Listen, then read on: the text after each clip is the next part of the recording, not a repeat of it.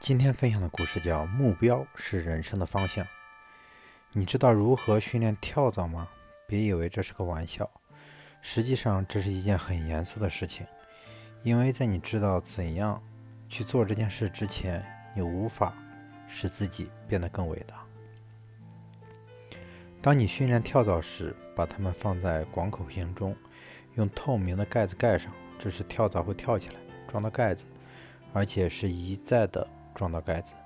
当你注视它们跳起并撞到盖子的时候，你会注意到一个有趣的现象：跳蚤会继续跳，但是不再跳到足以撞到盖子的高度。然后你拿掉盖子，虽然跳蚤继续再跳，但再也不会跳出光口瓶了。理由很简单，它们已经调节了自己跳的高度，而且适应了这种情况，不再改变。不但跳蚤如此，人也一样。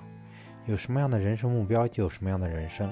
我们周围有许多人都明白自己在人生中应该做些什么，可就是迟迟拿不出行动来。根本原因乃是他们欠缺一些能吸引他们的未来目标。不知道你是否还记得阿拉伯神话的神话故事《天方夜谭》？阿拉丁神灯可能是大家最喜欢的一段，而你肯定曾经希望手中能有这样一盏神灯。只要用手摩擦一下，就能从里面跑出一个精灵，能帮你实现心中的愿望，而且它还不止让你实现三个愿望。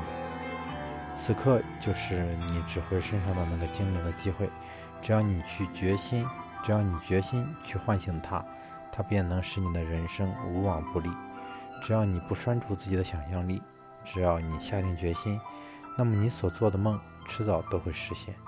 对此，世界顶尖潜能大师曾说：“曾这样说，有什么有什么样的目标，就有什么样的人生。”经常有人说：“我的问题就在于没有目标。”这话只能说明他不了解目标的真正意义。事实上，追求快乐而避开痛苦，便是我们人生的目标。所以说，我们是有目标的，只不过要看这个目标是否能促使我们拿出行动去追求高素质的人生。遗憾的是。大多数人所追求的目标只在于如何偿付每月恼人的账单。当一个人落到这样的境地，就根本谈不上人生目标了。我们要记住，有什么样的目标，就有什么样的人生。现在是你下定决心给自己定一定出一个值得追求的目标的时候了。目标使我们产生积极性。你给自己定下目标之后，目标就会在两个方面起作用：它是努力的依据，也是对你的鞭策。目标给了你。一个看得见的射击靶，随着你努力实现这些目标，你会有成就感。随着时间的推移，你实现了一个又一个目标，这时你的思想方式和工作方式也会逐渐改变。有一点很重要，你的目标必须是具体的，可以实现的。如果目标不具体，无法衡量是否实现了，那就会降低你的积极性。为什么？因为向目标迈进是动力的源泉。如果你无法知道自己向目标迈进了多少，就会感到泄气，最后会甩手不干的。一九五二年七月四日的凌晨，加利福尼亚海岸笼罩在浓雾中，在海岸以二十一英里的卡塔琳娜岛上，三十四岁的费罗伦·费罗伦斯·查德威克涉水进入太平洋中，开始向加州海岸游去。要是成功了，她就是第一个游过海峡这个海峡的妇女。在此之前，她是从英法两边海岸游过英吉利海峡的第一个妇女。那天早晨雾很大，她连护送她的护送她的船几乎都看不到。时间一个钟头一个钟头过去，千千万万人在电视上注视着她。有几次鲨鱼靠近了她，被人开枪吓跑了。她仍然在游。在以这个在以往这个在以往这类。渡海游泳中，他的最大问题不是疲劳，而是刺骨的海水。十五个钟头之后，他被冰冷的海水冻得浑身发麻。